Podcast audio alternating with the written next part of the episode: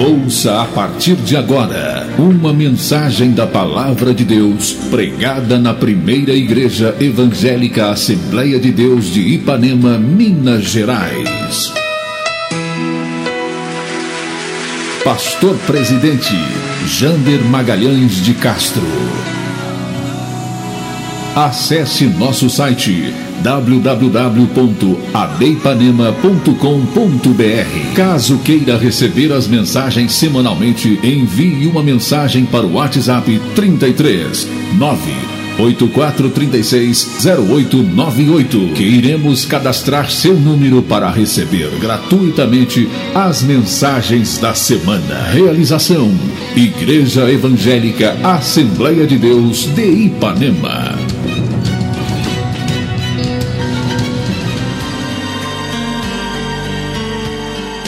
Você vai comigo para o Novo Testamento. Glória a Deus.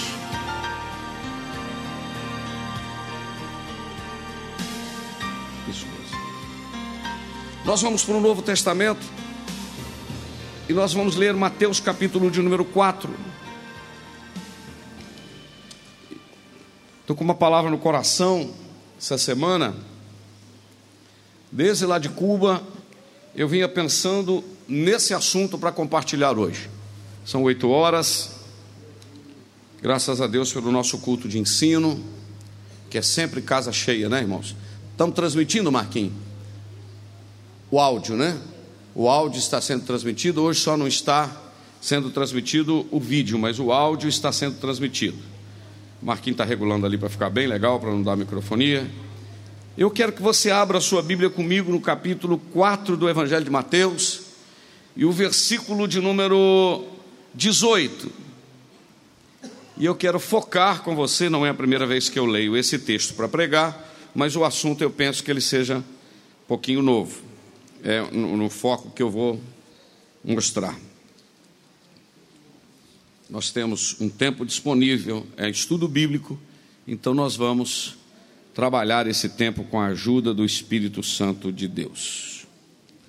Mateus 4, 18.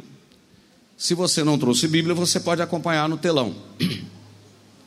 Está escrito, eu vou ler o 18, os irmãos leem o 19, depois eu leio o 20 e assim nós vamos até. Vamos só até o 22, um texto bem curto. Aleluia.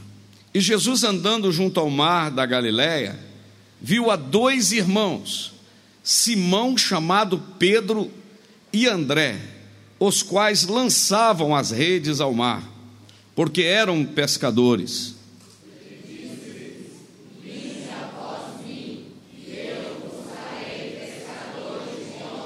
Versículo 20: Então eles, deixando logo as redes, seguiram-no.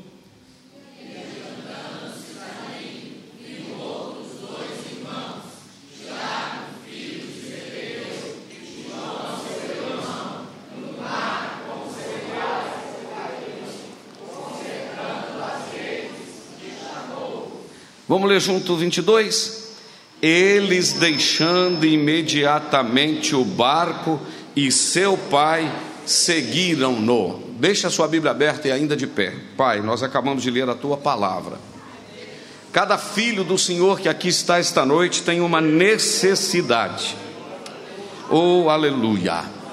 Nós temos necessidade, Senhor. Nós precisamos ouvir e queremos ouvir a tua voz não o que nós estamos querendo ouvir, Senhor, mas o que nós estamos precisando ouvir é o que nós te pedimos.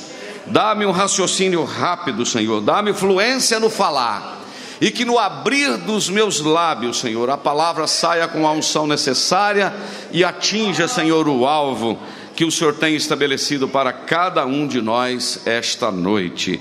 Aqueles que estão nos ouvindo através da internet, que eles sejam alcançados e atingidos também à distância, Senhor, pela tua palavra, porque o profeta Jeremias escreveu no capítulo 23, Senhor, que o Senhor não é só Deus de perto, o Senhor também é Deus de longe.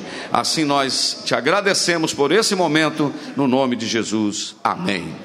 Os irmãos podem se assentar. E, por favor, estejam bastante atentos para nós compartilharmos da palavra do Senhor. Quero falar sobre três coisas com os irmãos aqui esta noite. Eu quero falar sobre o tempo, quero falar sobre a morte e quero falar sobre o amor. Três coisas compactadas aqui: tempo, amor e morte. Parece que não tem nada a ver. Estas três coisas, os poetas ao longo, ao longo dos anos escreveram sobre elas, estas três coisas. Os filósofos, os escritores, filmes, poemas, mas a Bíblia tem uma palavra para uma explicação e um direcionamento para estas três coisas: para o tempo, para a morte e para o amor. Mas antes de entrar propriamente aqui no que eu quero dizer, falar, o que me chama a atenção, irmãos, na Bíblia Sagrada, é que Jesus, no Novo Testamento, ele falou uma coisa interessantíssima. Ele disse: Se alguém quiser vir após mim, é preciso que negue-se a si mesmo, que tome a cada dia a sua cruz e que siga-me. Tomar a cruz nos ombros e seguir Jesus, não é a cruz, não é aquela pessoa que te prejudica. A cruz não é simplesmente a sua, a minha mulher é uma cruz que eu carrego. Espero que não tenha ninguém que diga isso aqui. A cruz é o meu marido que eu carrego. A cruz é o meu é meu, é meu irmão. Cruz é... Não, não, não, não, não. Eu quero dizer que quando Jesus diz tomar a cruz e seguir Jesus, é que você teria que abrir mão de determinadas coisas e você teria que lutar com uma coisa difícil que é você mesmo. Porque a pessoa mais difícil que tem nesse mundo para lidar com ela é aquela que você escova dente dela, os dentes dela toda manhã. A pessoa mais complicada do mundo é aquela que você passa o pente no cabelo, principalmente quando tem muito, como o meu. Você dá trabalho, mas é você que penteia o seu cabelo. A pessoa que mais te dá trabalho, que, que tem mais preocupação, que você precisa preocupar mais com ela, é essa pessoa. É, esse, é você, sou eu que tenho que tomar a minha cruz e lutar comigo mesmo. Quando nós aceitamos Jesus como Salvador e a gente caiu aqui dentro, a gente caiu, que eu falo assim, a gente veio para a igreja, na realidade é um evangelho diferente do que é pregado aí fora, porque as pessoas pregam, vêm e param de sofrer, não é verdade? As pessoas fazem uma propaganda dizendo: seus problemas acabaram. Não é verdade? E na realidade isso é uma propaganda enganosa, porque Jesus nunca prometeu a ninguém mármore Carrara, casa na praia. Não. Jesus nunca prometeu vida fácil. Jesus nunca prometeu que o caminho não teria pedras. Jesus nunca prometeu que a navegação para o outro lado não teria vendavais. Mas uma coisa ele garantiu: vai ter vendaval. Só que o barco vai chegar. Vai ter tempestade só que eu tenho controle. A estrada vai ter pedras, mas a chegada é segura.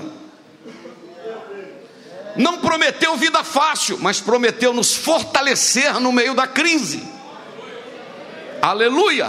Porque só sabe o que é o valor da água quem passa sede. Só sabe o que é uma sombra quem já andou no sol. Só sabe valorizar a vida espiritual de comunhão com Deus quem passou pelos vales e pelos desertos da vida. É por isso que alguém disse: cuidado com as pessoas que já sofreram muito, porque elas são impossíveis. É interessante que as pessoas que mais oram para os outros, que mais são feitos pedidos de oração para ela, para que elas orem, são as pessoas que enfrentam grandes lutas dentro da igreja. E Deus sempre permite que essas pessoas chegue alguém pedindo oração a ela. Por quê? Porque quem vive uma vida de luta, de batalha, é exatamente a pessoa que experimenta as vitórias maiores, as maiores vitórias da sua vida. Você está entendendo? Então, queridos, o, o, que eu quero, o meu ponto de partida, talvez eu não consiga falar sobre tempo, sobre morte, eu, eu começo assim e de repente Deus começa a mover. Aí o que eu quero chamar a sua atenção é para o versículo de número 19, que Jesus disse assim: Olha, vinde após mim e eu vos farei pescadores de homem. homens. Presta atenção na palavra fazer, diga comigo fazer. fazer. Diga de novo, fazer. Jesus disse: Vinde após mim e eu vos farei pescadores de homens. Só que é o seguinte, irmãos: o verbo fazer, que é o verbo realizar, o verbo no presente, eu faço, tu fazes, ele faz, etc. O verbo fazer, ele tem uma ação contínua aqui de estar fazendo, isto é, Jesus chama os seus discípulos, começa o seu ministério, e aí Jesus não fez os discípulos com 24 horas, era um processo. Eu quero adiantar para os irmãos aqui esta noite que vida cristã é um processo de construção. Hoje melhor do que ontem, amanhã melhor do que hoje. Eu vou repetir: hoje melhor do que ontem, amanhã melhor do que hoje. Sabe o que é isso? É porque você está no processo de construção de discípulos. Aleluia! E aí hoje minha cabeça já embolou todinha aqui, o Senhor já me leva para o livro de Jeremias, capítulo de número 18. Quando Jeremias chegou na casa do oleiro, ele viu um oleiro trabalhando, lembra da história?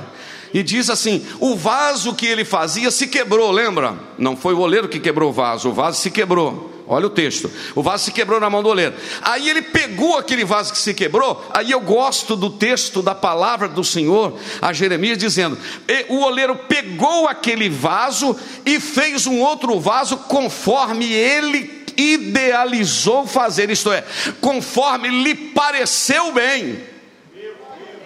Então o que, que eu quero dizer para vocês, jovens rapazes, irmãos e irmãs, esta noite? Que você será exatamente o resultado do projeto do oleiro. Entendeu? Eu sou o resultado do projeto que o oleiro projetou para mim.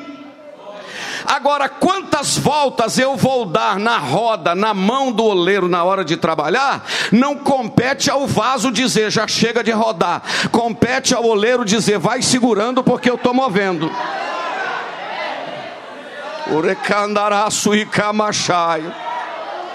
É isso aí as voltinhas e os apertos que ele dá durante o realizar do vaso. Não grite não reclame. Simplesmente diga: estou na tua mão.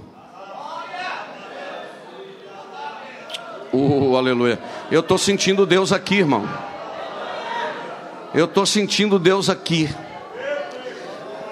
Cansado eu estou Acho que eu nem almocei, eu não deu tempo, eu não almocei. Mas eu vou te dizer um negócio esta noite: você é resultado do que Deus projetou. Entendeu? Agora eu falo isso. Muitas vezes. Vou trazer para cá para falar, para mostrar. O que é, que é isso aqui? Uma lata de lixo. Sim ou não? Uma latinha de lixo. Bonito. Está aqui. Jeremias chegou na casa do oleiro. Já falei isso 300 vezes. Vou falar 301. Ele viu barro, ele viu oleiro, ele viu roda, ele viu mesa, ele viu ferramenta, ele viu vaso pronto, ele viu vaso amassado, barro amassado, ele viu barro por amassar, viu ferramenta, viu forno, viu vaso pronto, ele viu uma, muita coisa. Tem uma coisa que ele não viu na casa do oleiro.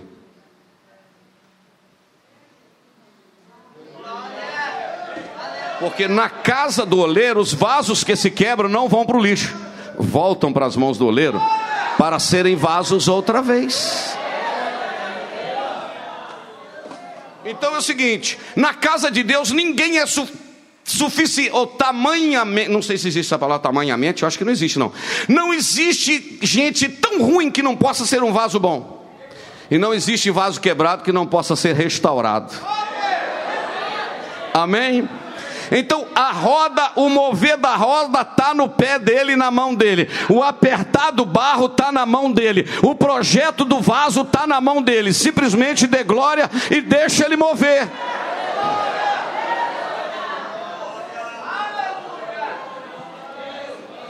Eu sei quando ele está no culto. Eu sei quando ele está na casa. Eu vos farei pescadores de homens. O processo de fazer não é um processo de 24 horas, irmãos. Eu falo isso sempre que eu estou falando, principalmente para obreiro e para crentes, não é mensagem evangelística. Ninguém vira vaso, ninguém vira discípulo, ninguém vira servo, ninguém vira homem de Deus e mulher de Deus com 24 horas, não, irmãos. É um processo. Eu tenho sete anos e cinco meses que eu voltei aqui, fiquei quase nove anos fora e voltei. O tanto que eu já melhorei de lá para cá e o tanto que eu estou ruimzinho precisando de melhorar, entendeu? Porque é um trabalhar de Deus, é um processo de Deus na nossa vida. Porque quando a gente acha que a gente está bonzinho, a carne empurra a gente, quer mandar na gente. Você fala, opa, pera aí. Não é bem desse jeito, é assim? É assim. Então nós estamos o quê? No processo de construção. Agora, irmãos, eu vou dizer para os irmãos uma coisa. Tem vaso muito ruinzinho de deixar Jesus trabalhar. Fala, não, Jesus, aí não, nessa área não. Aí o Senhor, tá, tá ruim, ué, porque você tem que deixar eu trabalhar, irmão. Eu vou repetir o que o Rafael Belo gosta de falar e eu já aprendi a falar também, porque andar com Deus é perigoso, irmão. É perigoso demais. Primeiro, você tem que ir onde você não quer ir, aí você vai, Deus te leva. Segundo, você tem que esvaziar-se de coisa que você não gostaria de tirar de dentro de você. Você tem que tirar para Ele encher. Amém, irmão? Alguém entendeu isso aqui? Ah, mas eu gosto demais disso, então fica com isso e não vai receber isso. Aí você diz: Não, eu quero andar com o Senhor, então eu vou tirar isso e vou encher do que é meu, porque você vai parecer mais comigo. Mas porque tem coisa que eu faço, não é porque eu gosto, não, é porque andar com Deus é perigoso. E eu preciso obedecer à voz dele. Só que o que ele, eu falei isso aqui numa pregação, quando eu abro mão de determinadas coisas para Deus, ele me dá coisas melhor do que aquilo que eu abri mão. É por aí que caminha, entendeu como? Aí Jesus pega os discípulos, irmão, mas tudo bruto. Mais bruto, irmão. Veio Pedro. Diz que o tal de, de, de Natanael era manso, menino. Diz que o Felipe também. Diz que se você pisasse no pé do Felipe, ele falava: oh, desculpa, meu pé está debaixo do seu. Vou falar de novo. Pisou no pé do Felipe, ele falou: oh, desculpa, enfiei meu pé debaixo do seu pé. Você já viu alguém? Fala assim. É porque tem gente brabo, né? Não tem, irmão? O cara é crente. Toma ceia e é brabo. É. Xinga xinga de capeta, xinga de trem, quer jogar faca. Precisa te converter, filho. Jesus pega e mói e casca esses troços. Faz a construção do discípulo é um processo. Aí a gente tem que abrir mão de coisas que a gente não queria abrir. Mas você fala, pelo Senhor eu abro. Eu vou repetir: para o Senhor eu abro. Aí ele falou: já que você abriu mão disso, eu vou te dar isso, é melhor do que isso. Oh, glória a Deus. Esse trabalhar de Deus, esse mover de Deus na nossa vida, a construção do discípulo, irmão, a construção do discípulo é um processo, diga comigo, um processo. Aí vamos repetir: hoje melhor do que ontem. Não, é, vamos falar bem bonitinho. Hoje melhor do que ontem. Amanhã melhor do que hoje. Esse é o processo do discípulo, porque não é o elevador de Jacó, que você aperta o botão e vai. Não, não. É a escada de Jacó, entendeu? É um processo. Você sobe um degrau hoje, sobe outro amanhã, vai subindo devagarinho. E nesse trabalhar, o Senhor vai te levando para mais perto dele, para você chegar num ponto, e eu chegar num ponto, como Paulo disse: Não mais vivo eu, não sou eu que vivo, mas é ele que vive em mim. E a vida que agora eu vivo, eu vivo pela graça, pela fé no Filho de Deus. Aí Jesus, irmão, vai e pega um João, né? O João, hã? Aí pega o Pedro, camarada fez raiva, pegou uma espada, deu uma espadada na orelha do, do Malco, né? Que tim, a orelha voou longe. Falou Jesus, ih, Pedro, está ruim ainda, está longe. Vai lá, pega a orelha, cola a orelha no lugar, tipo um super bond, assim. Jesus foi lá, colou a orelha no lugar. E Pedro falou: Eu estou querendo te defender. Não tem negócio de defender, defender Deus. O Pedro, ruim. O Pedro foi lá, menino, lá na, na Samaria, lá, o, o, não foi, quem foi? O João e o Tiago. Foi lá em Samaria, o João, o discípulo do amor, foi lá em Samaria pedir pousada. O samaritano falou: ah, a gente não vai dar morada para vocês aqui, não, porque vocês estão com cara de quem está indo para Jerusalém. Não, a gente não tem hospedagem aqui, não. Pensa nos meninos que voltaram bravo. Falar, Jesus, você acredita que eles não deram pousada para a gente? O senhor libera para a gente fazer igual na época de Elias, pedir fogo do céu e acabar com essa raça aqui? Libera que a gente faz assim, Você já não teve vontade disso não? Fazer isso não? Diz que perguntaram à mulher do Billy Graham se ele já teve vontade de é, largar ele. Ele falou, largar não, já tive vontade de matar. Já viu? A história conta isso, né? Você já teve vontade de empurrar aquele irmão? Empurrar não, matar eu já tive, né? Então, é, vamos matar. Jesus falou, gente, vocês não sabem que espírito sois. Eu não vim destruir as almas dos homens. Aleluia. Eu vim salvar a vida dos homens.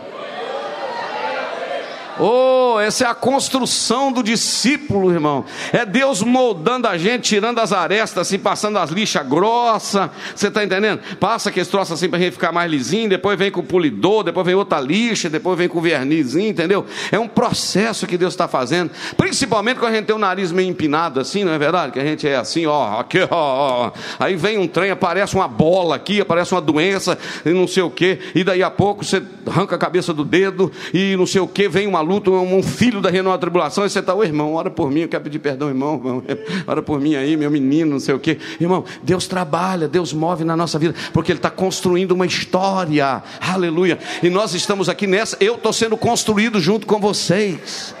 O que nós não podemos negociar é com o pecado, irmão. Pecado é pecado, vida cristã é vida cristã. Deus está moldando o nosso caráter.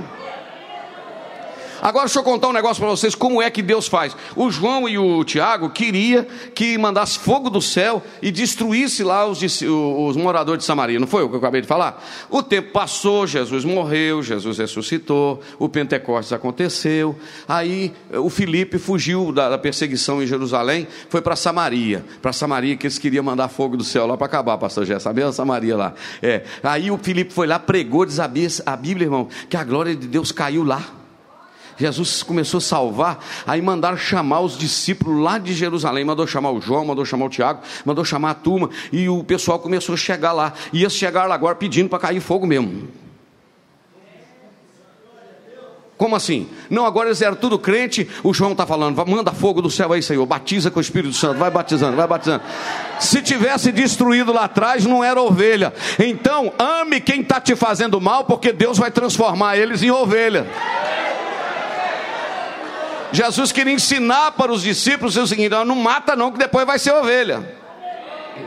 Pastor, mas e o Salmo 23? Prepara uma mesa perante mim na presença dos meus inimigos. Eu vou ficar aqui comendo, tomando aqui é, o meu vinho e transbordando, meu cálice transbordando, e os inimigos de pé assistindo a minha vitória. Não. Mesa preparada, cabeça ungida, cálice transbordando, e você chamando o inimigo dizendo: vem cá para compartilhar comigo. Aí é que é forte. É isso que Jesus estava ensinando aos seus discípulos. Porque, irmãos, esse trabalhar no nosso caráter, esse trabalhar na nossa vida, moldar a nossa vida, é um processo. Palavra de Deus, oração, Espírito Santo. Mas o que que ajuda? Sangue de Jesus. É uma série de coisas que vêm para nos moldar, nos ensinar para a gente ficar mais suave, para a gente ficar mais amável. É, é, o trabalhar de Deus na nossa vida. E aí Jesus então começa a moldar. Agora eu queria chamar a sua atenção, até pedi eu nisso para buscar uma Bíblia para mim. Eu queria chamar a sua atenção para você ver como é que Jesus começou a trabalhar com os seus discípulos. Abra sua Bíblia comigo agora em Mateus capítulo de número 5. Vamos lá, obrigado. Mateus capítulo de número 5. Olha aí, Mateus capítulo de número 5, Jesus agora está ensinando aos seus discípulos. Vamos lá, no capítulo 4, 18, o que, que ele fez? O 19, ele chamou, diga comigo, chamou, chamou. e disse: Vos farei, farei. Diga comigo, é um processo. Agora no capítulo 5, versículo 1, Jesus chama toda a multidão, chama o povo todo ou chama só quem? Capítulo 5, versículo 1. O que está escrito aí? Jesus chamou quem? Hein? Jesus chamou a multidão? Hã? Não, lê o versículo aí, irmão. Se Jesus chamou a multidão, Jesus largou a multidão, meu filho. Jesus está querendo conversar com quem? Com quem, irmãos? Com aqueles que, eles iam, que ele ia fazer de, eles de discípulos. Jesus falou: Vem cá que a gente tem uma reunião de ministério. A reunião do ministério durou capítulo 5, capítulo 6, capítulo 7. Jesus deu doutrina neles, irmão. Pensa num Jesus que bateu. Eu acho que Jesus não tinha tomado remédio, não. Olha aqui, capítulo 5, do 3 ao 10, Jesus falou das bem-aventuranças. Do 17 ao 20, Jesus falou da importância da lei do 21 ao 26, Jesus falou sobre o homicídio. Do 27 ao 30, Jesus falou sobre o adultério. Do 31 ao 32, Jesus falou sobre o divórcio. Do 33 ao 37, Jesus falou sobre juramentos. Do 38 ao 42, Jesus falou sobre a vingança. E do 43 ao 48, Jesus falou sobre amar os inimigos. Aí o camarada vem falar comigo assim: Ó oh, irmão, eu saí da Assembleia, fui para Batista, porque a doutrina lá é mais folgada. Ó oh, irmão, saí da Batista, fui para Deus é Amor, porque a doutrina é mais apertada. Existe quem, quem, determina a porta de largura de igreja, não é de, do céu, não é, não, é, não é igreja, não, irmão. É isso aqui, ó, do capítulo 5 ao 7. É palavra de Deus, porque a palavra que serve aqui na Deus Amor, na Assembleia e na Batista é a mesma palavra. E por que, que Jesus chama os seus discípulos para trabalhar com isso? Porque os discípulos precisavam estar acima da média. Diga comigo, acima da média. Irmão, nós aqui, igrejas reunidas esta noite, se a nossa justiça não passar a do ímpio, do escriba e do fariseu, nós estamos pior do que eles. Nós temos que ser melhor do que quem está lá fora, irmão. Nós temos que ser melhores do que está lá fora, o nosso testemunho, a nossa postura. Como é que você está agindo com seus vizinhos lá? Você faz um bolo, a senhora faz um bolo e leva para o vizinho da senhora, irmã? Você faz? Você dá uma penquinha de banana pro seu vizinho? Ou você xinga ele? Esse vizinho aqui, ser crente igual ele, nunca. Nós temos que estar acima da média, irmãos. Eu quero que eu repita? Nós temos que estar acima da média no nosso vestir, no nosso falar, no nosso comportamento, em todas as áreas, nós temos que estar acima da média. Porque Jesus falou isso. Por exemplo, quer ver em relação a amar inimigo? Versículo 43, joga para nós aí. 43. Ouviste o que foi dito? Amarás o teu próximo e odiarás o teu inimigo. Vai, a lei dizia, vai. Eu, porém, vos digo: amai os vossos inimigos, bendizei os que vos maldizem, fazei bem aos que vos odeiam, e orai pelos que vos maltratam e vos perseguem, para que sejais filhos do vosso Pai que está no céu. Vai mais, porque o que faz que o seu sol se levante sobre os maus e os bons, e a, os bons e a chuva desça sobre o justo e injusto. Vai. Por se amardes os que vos amam, que galardão tereis? Não fazem os publicanos o mesmo assim também? Hum? I love you, irmão. O oh, irmão ama, me ama tanto, irmão. Vou lá, vou te dar uma Coca-Cola com gelo e limão. Ah, porque o irmão me ama muito. É, tudo bem. Os publicanos também fazem assim? 48. E se saudares unicamente? Vai lá, volta aí. E se saudares unicamente os vossos irmãos? Que fazeis demais? Não fazem também os publicanos assim? Vai. 48. Sede vós, pois, perfeitos, como é perfeito o vosso Pai que está nos céus. Irmão, é palavra de Deus para nós aqui esta noite. Aleluia. Agora volta no 38, que eu estou indo de trás para frente, trás. Vamos ver o que, que a Bíblia está dizendo aqui. Ouviram o que foi dito, olho por olho, dente por dente, no Antigo Testamento a lei? Eu, porém, vos digo que não resistais ao mal, mas se alguém quiser te bater na face direita, oferece-lhe também a outra. Quem está falando isso? O pastor Jando ou Jesus? E ao que quiser pleitear contigo e tirar-te a túnica, larga também o que há? Capa, vai mais. E se qualquer te obrigar a caminhar uma milha, vai com ele o quê? Duas, porque a vitória, irmãos, não é na primeira milha, é na segunda. Dá o que te pedir e não te desvie daquele que quiser que lhe empreste. Tem mais um aí? Não, o outro já pulou para outro texto. Irmão, vou falar a verdade, irmão. O negócio é estreito ou não é? Agora a história diz que o camarada chegou perto do pastor e falou: diz que tem que bater numa cara e da, de um lado do rosto e da outro. É a Bíblia fala, ele tá, vira o outro, ele bateu também. Mas o pastor falou assim, ficou meio com raiva, falou: Mas a Bíblia também manda açoitar os desobedientes. Passou a mão numa vara e comeu nela vara.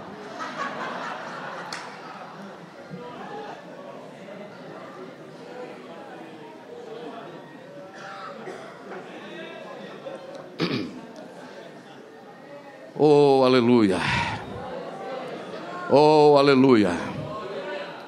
a história daquela irmã crente, presta atenção, aquela irmã crente, que a vizinha não gostava dela. De jeito nenhum. A vizinha botou um gato morto dentro de uma caixa e jogou no quintal dela. E aquilo começou a feder, irmão, feder, feder. E catinga, e foi fedendo, fedendo, fedendo, fedendo. O dia que a irmãzinha descobriu, viu que a vizinha tinha jogado. A vizinha arrumou outra caixa e encheu ela também de flores e botou um cartão. Eu amo a sua vida e o Senhor te ama também. E botou do lado de lá. Quando ela abriu, falou: Vou ter até cuidado, porque a vizinha é boa isso aqui. Quando ela abriu, era totalmente diferente. Isso é atitude das três coisas que eu estou falando. Em primeiro lugar, o amor está acima de toda e qualquer coisa. Porque o amor tem a ver com prática, o amor tem a ver com prática. Agora, pregou aqui nesse púlpito aqui, não sei se na igreja antiga, não sei se na igreja antiga, no templo antes da reforma aqui, a igreja antiga não, antes da reforma, um irmão que estava passando uma luta financeira tremenda e o vizinho, todo lixo que chegava, julgava no quintal dele, você viu contar aqui? Alguém lembra disso? É lata, é tudo quanto é papelão, tudo quanto é trem, julgou, encheu o quintal do irmão. Um dia o pastor foi lá visitar e falou, irmão, eu tenho uma ideia para você, começa a vender. Aí ele começou a amassar as latinhas, começou a juntar mais e julgava, ele amassava, juntava coisa.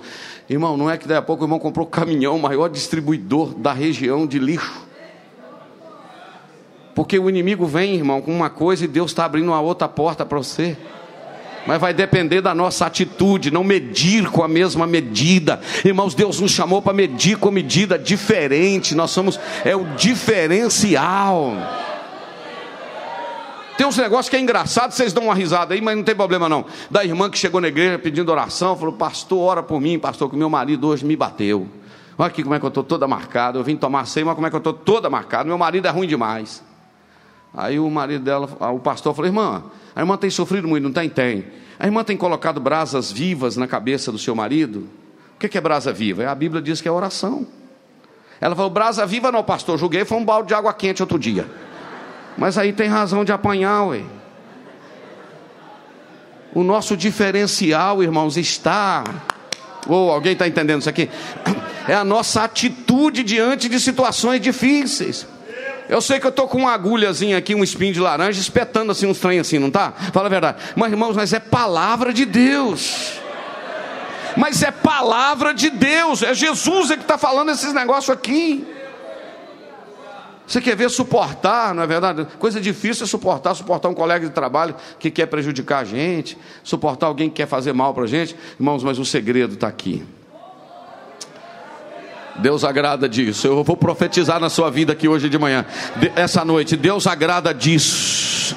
Abençoa quem está falando mal de você. Ama quem não quer o seu bem, porque isso vai reverter em vitória. A autoridade está com quem tem a graça de Deus. Aí, a primeira coisa é essa questão do amor, que eu quero falar. Depois eu falo sobre o tempo e falo sobre a morte para a gente concluir. 8h33 já. Essa questão do amor, ela é uma coisa muito séria, porque, em primeiro lugar, a questão do amor tem a ver com o nosso amor, nossa paixão por Deus, nosso relacionamento com Deus. Porque amarás o Senhor teu Deus acima de toda e qualquer coisa. No Antigo Testamento, no livro de Provérbios, tem o versículo: Filho meu, dá-me o teu coração. Eu gosto desse versículo porque quando você dá o coração para alguém, não há nada que você não dê depois do coração. Os irmãos entenderam? Quando você se doa o coração, aleluia. Quando você se apaixona por Jesus, você vê pessoas e você vê possibilidade de ser, de distribuir amor para as pessoas que estão à sua volta. Existem pessoas que elas são envenenadas, elas são azedas, não é verdade? Ah, mas quando você está cheio de amor, com o coração cheio de amor, apaixonado por Deus, o amor de Deus nos constrange, o amor de Deus envolve a nossa vida. Nós estamos misturados pelo amor do Senhor, aleluia. Eu sinto a presença do Senhor aqui. Você está envolvido com esse amor de Deus. Aleluia. E você diz: não adianta você querer não me amar, você é obrigado a entender que eu vou te amar. Você pode fugir dos meus conselhos, mas você não vai fugir dos meus joelhos. Eu vou conseguir ah, continuar amando você do mesmo jeito que eu te amava. Oh. Não importa. Mas vamos lá, porque eu quero falar uma outra coisinha com os irmãos aqui. Tem muita coisa para falar sobre o amor, mas eu quero falar sobre a questão do tempo. Hoje eu vi uma coisa que eu saí de perto e fui chorar um pouquinho longe. Eu ouvi alguém dizendo para uma outra pessoa que morreu: Como eu gostaria que você tivesse viva para ouvir o que eu estou falando agora. O fator tempo. O tempo, irmãos, é uma coisa tão importante. Porque a gente vive como se a vida não fosse acabar. A gente está sempre protelando, a gente está sempre prorrogando. Eu não sei se porque a idade vai chegando, a gente vai ficando mais maduro. Vou fazer agora 55 anos, a gente vai ficando mais maduro. Eu tenho procurado viver momentos, valorizar momentos especiais. Porque o dia de ontem, nem na eternidade você não vai ver e o amanhã ele não nos pertence. Esse culto aqui hoje é único. É o tempo que Deus está te dando.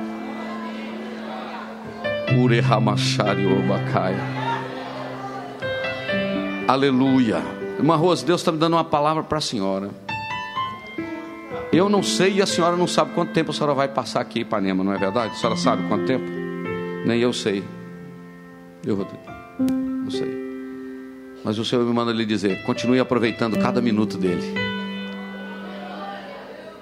Aleluia. Aproveite esse tempo que Deus está te dando na casa de Deus. Terças-feiras como esta que Deus está nos dando.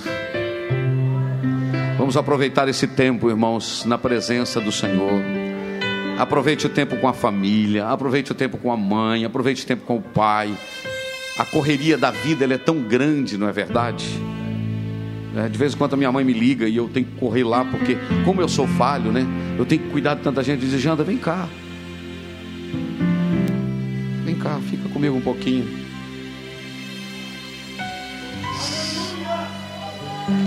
Sabe aquele momento de espalhar o colchão no chão com a família toda, de comer uma pipoca, deixar os filhos rolar em cima? Aproveita bem, é o tempo. Sabe aquela oportunidade que Deus vai te dar para falar de alguém, Zezé, assim do lado. Deus põe alguém com a alma em tempo de explodir, Ele põe alguém do seu lado para você falar do amor de Deus para Ele. Eu quero falar, Deus me incomoda para falar sobre esse tempo. Talvez você esteja aqui, Ipanema, servo de Deus. No seu tempo você diz: Eu não gostaria de estar aqui, mas se é o tempo de Deus, aproveita esse tempo, porque é no tempo de Deus que Ele vai te usar. E o discípulo, o discípulo ele é impactado pelo amor de Deus e ele age como eu acabei de falar. Mas o discípulo não é dono do seu tempo, ele aproveita o tempo que Deus dá para ele. Aleluia. Marquinhos, me dá um ré menor, fazendo favor. Aleluia. Oh, como eu sinto uma alegria do Espírito de Deus na minha alma. Eu vou fazer uma coisa que não estava nos meus planos esta noite. Deus está me autorizando a pedir você que coloque a mão no ombro de uma pessoa que está do seu lado. E o Senhor me manda te dizer: é um tempo que eu estou te dando para orar por esta pessoa que está do seu lado. Ore por uma pessoa que está do seu lado. Pode orar, pode começar a orar. Ah.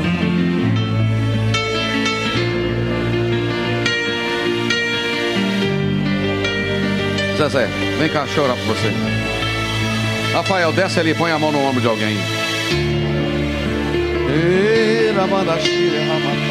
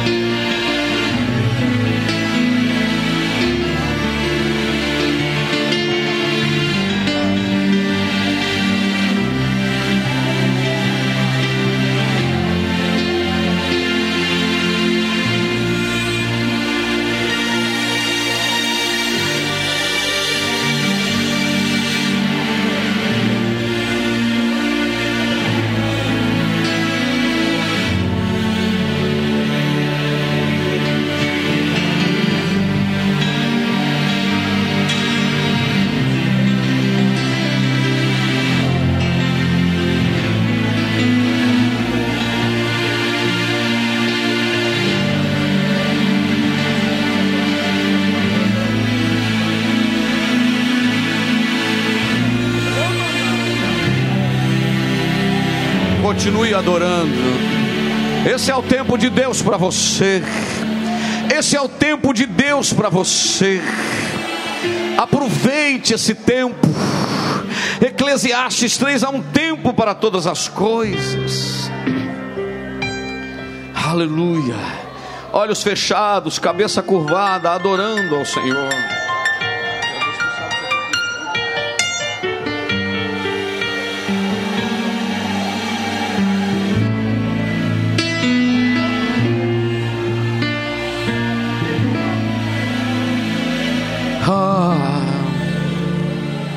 Aleluia, aleluia. Que presença gloriosa que a gente pode sentir aqui.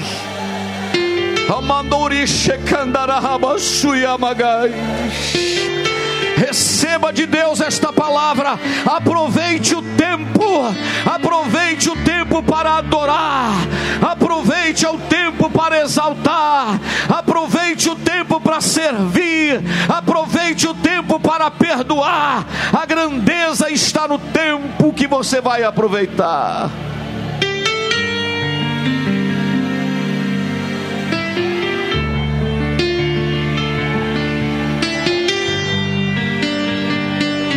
Shirio Romaio. Alacanturi Ramanore Amacheira.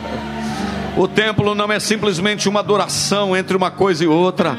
O templo é o espaço que nós temos para Deus mover e trabalhar na nossa vida. Jesus chamou os seus discípulos e disse: Vocês não podem perder tempo. A seara é grande, os trabalhadores são poucos. Eu vou repetir: a seara é grande, os trabalhadores são poucos. Eu vou profetizar na vida da Assembleia de Deus de Ipanema, da Santos Dumont 197, porque a minha responsabilidade hoje é aqui como pastor. Aproveite o tempo de Deus, é o tempo dele nesta igreja, nesta cidade. É o tempo de adorar, é o tempo de servir, é o tempo de fazer a diferença, é o tempo de fazer a diferença.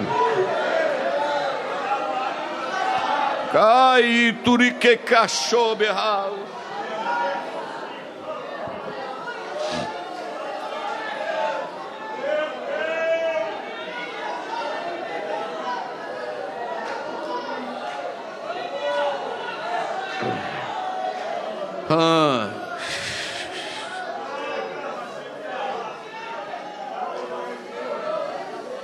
Uma graça, um temor de Deus.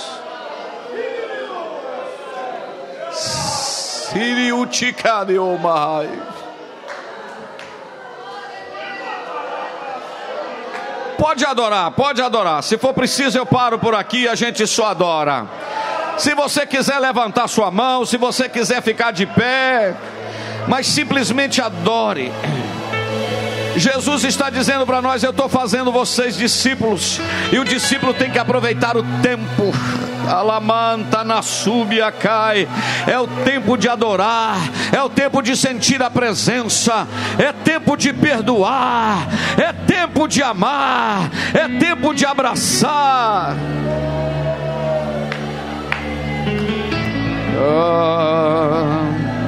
a Ele glória,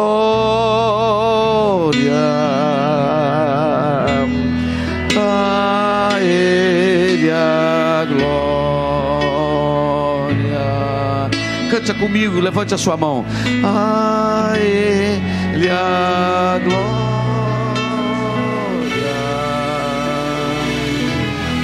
A Ele a glória.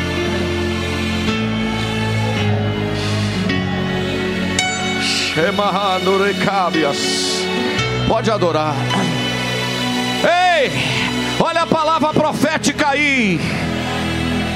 Olha a palavra profética aí para a sua vida. Se Deus te trouxe para este lugar, para você ser bênção para uma vida só, glorifique o nome dEle, porque o seu tempo não será perdido, o seu tempo será aproveitado. Assim diz o Senhor.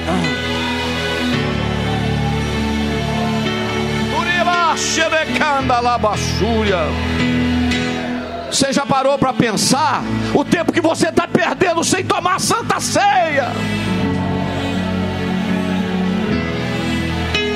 Você já pensou quanta santa ceia você deixou de tomar?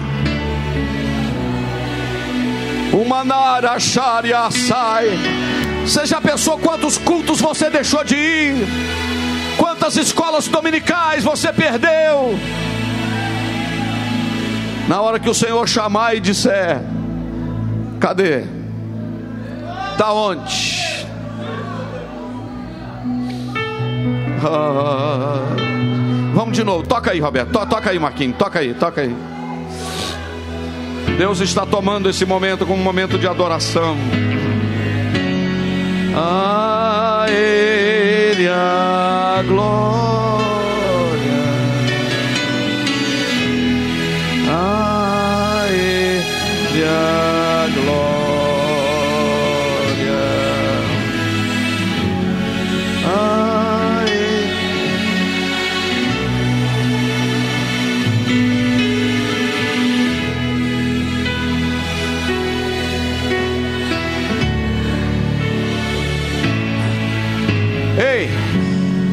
Urias, me dá som. Ah, não, não tem retorno aqui, né? Tranquilo.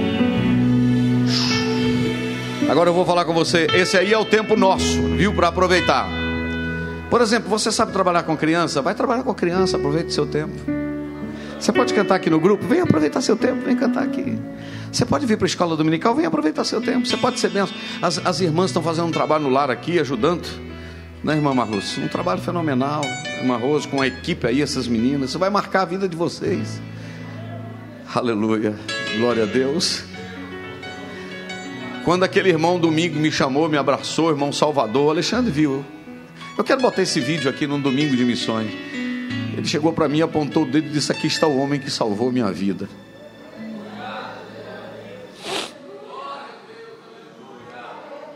Eu disse: Que é isso, irmão Salvador? Ele disse: Não, pastor, há nove anos o senhor esteve aqui. E o senhor pregou isso, isso, isso e isso. Para mim, eu sei que eu já abençoei muita gente em Cuba, mas para mim, se não tiver nenhuma mais, esse aí já valeu. Esse é o nosso tempo que Deus nos dá. Mas eu preciso terminar e vou te falar uma outra coisa. Existe também o tempo de Deus. Esse tempo de Deus, irmão Rafael, ele é importante porque eu quero falar ele em alguns aspectos. Primeiro, existe o tempo que Deus nos dá para nós nos posicionarmos. Deus estabelece, ó, é até dia tal, você tá até a época tal, você tem o tempo para você se posicionar. Entendeu? Deus dá esse tempo. Mas também existe o tempo que Deus determina para agir. Alguém já leu esse versículo na Bíblia e você lembra que a Bíblia diz assim: E o Senhor se lembrou de Noé?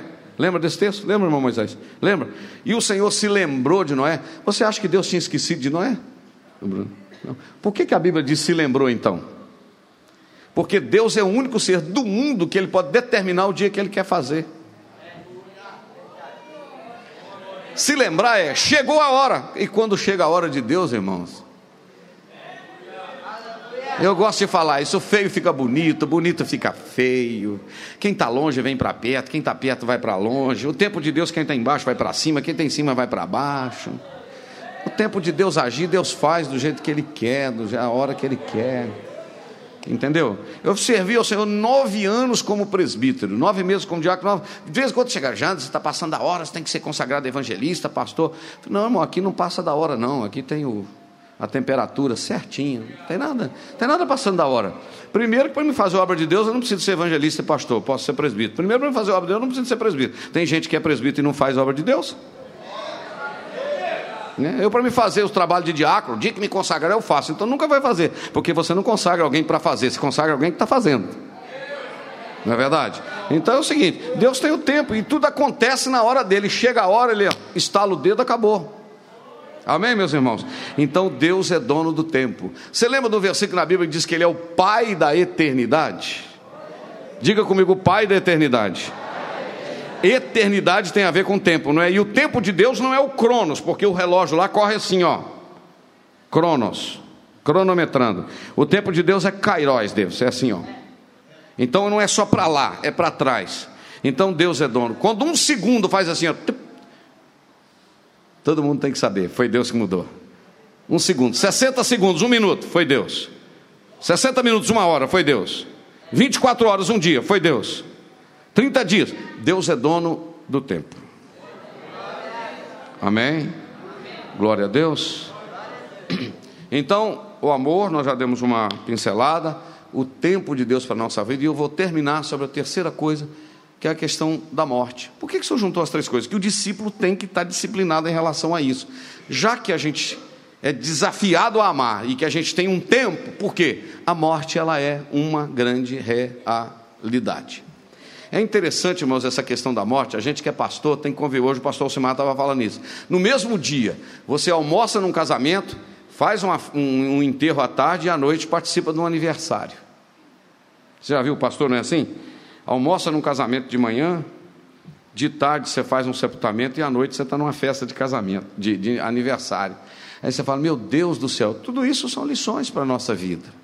Porque a vida passa e a morte realmente ela é uma realidade. A morte bate palmas na porta do Antônio Hermínio de Moraes, bateu, dono do grupo Votorantim. Sabe o Silvio Santos, que já está com 80 e tanto lá? Acho que o Silvio Santos tem mais de 80, não tem? Né? Silvio Santos, parece que tem. Não, eu ia falar um negócio aqui que é muita plástica, né? Que está novinho, né, mas não vou falar, não, que pode escutar aí pela internet, né? né? O Silvio Santos, que tem, né? E tal. Aí, não é verdade? Mas a morte chega, mas ele é rico, a morte chega. Um dia eu cheguei lá na casa da minha mãe e falei, ô Jando, o enterro do Roberto Marinho foi tão bonito, todo mundo bem arrumado. Eu falei, mãe, não tem enterro bonito não. Mas na realidade tem umas pessoas arrumadinhas no enterro. Você já viu enterro de rico? Como é que é? Todo mundo arrumadinho, não é verdade? Todo mundo assim, de óculos escuro, né?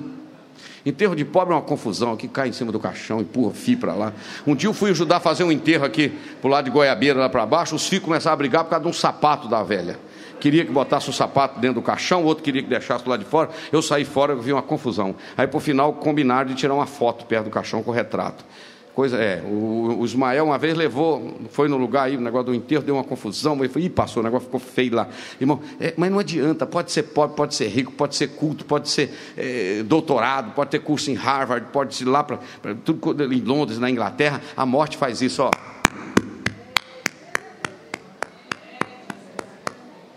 Só que tem um detalhe: para a igreja, Jesus venceu ela lá no Calvário. Diga comigo: Jesus venceu a morte lá na cruz, porque ele ressuscitou. Então adora a Deus, porque o teu Cristo é vivo e ressuscitou. Então, só que, assim como o amor é forte, assim como o tempo é importantíssimo, a morte é uma realidade. Mas para aqueles que temem ao Senhor, é um passar desta vida para o outro lado para a eternidade. Aleluia. Glorificado seja o nome do Senhor. Paulo disse: Para mim o viver é Cristo e o morrer é ganho. Não tenha medo. Não tenha medo. Ame bastante, o máximo que você puder. Segundo, aproveite bastante o seu tempo. Seja fiel. Porque se a gente morrer, a gente vai estar com Ele. Se a gente continuar vivo, também estaremos com Ele, porque seremos arrebatados a estar com Ele para todo sempre. Que Deus te abençoe, meu querido. Que Deus abençoe a sua vida. Eu queria que você cumprimentasse duas pessoas do seu lado e dissesse: Que bom que você tirou esse tempo para estar do meu lado hoje. Vai aí, Rafael. Que bom. Meu irmão, que bom ter você aqui. Que bom. Aleluia. Vamos ficar de pé. Esse é o tempo de Deus para nós. Aleluia. Muito. Vamos tocar muito breve, vai sair uma notícia. De pé. Muito breve. Acho que vai ficar baixo, não? Um pouquinho mais alto. Vamos cantar assim.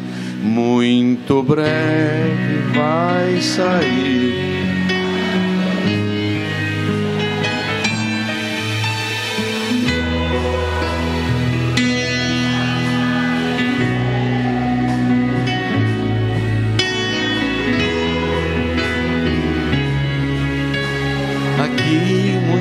sofreu.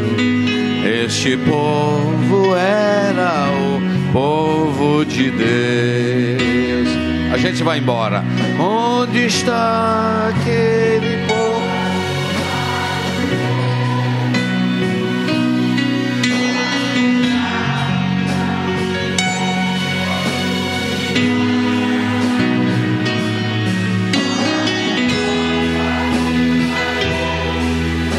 Vai dizer neste momento?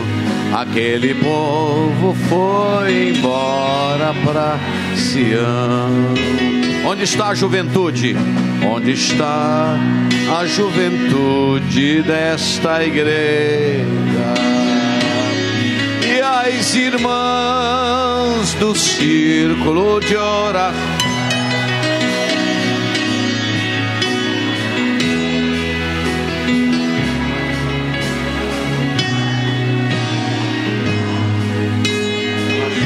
também for embora pra Sião. Levante a mão e canta assim. Onde está aquele povo barulhento? Onde está que não se vê? Alguém, alguém com voz de lamento Aquele povo foi embora para Sião. Depois deste grande acontecimento, olha aí, muitos crentes desviados vão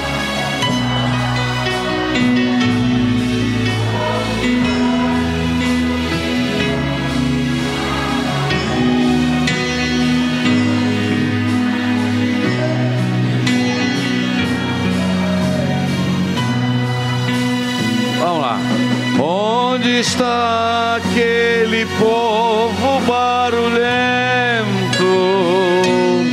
Onde está que não se vê?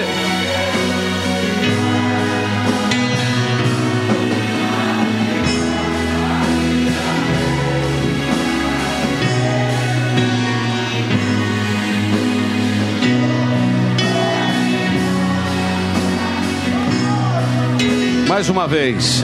Onde está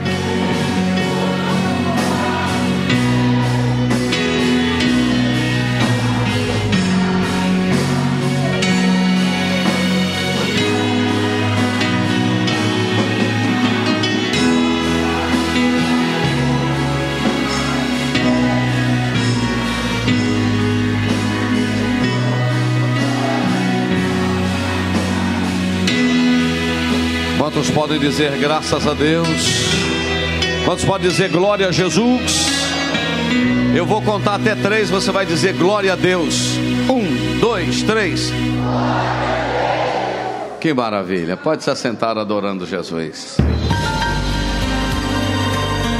Você ouviu uma mensagem da Palavra de Deus pregada na primeira Igreja Evangélica Assembleia de Deus de Ipanema, Minas Gerais. Pastor Presidente Jander Magalhães de Castro.